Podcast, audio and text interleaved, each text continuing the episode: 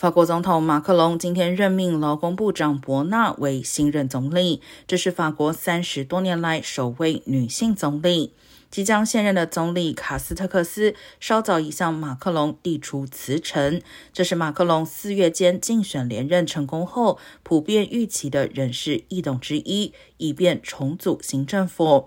外界认为，现年六十一岁的伯纳是位能干的技术官僚，能与工会谨慎谈判。目前，马克龙已开始实施社会改革新方案，可能会如之前黄背心运动再度引发抗议。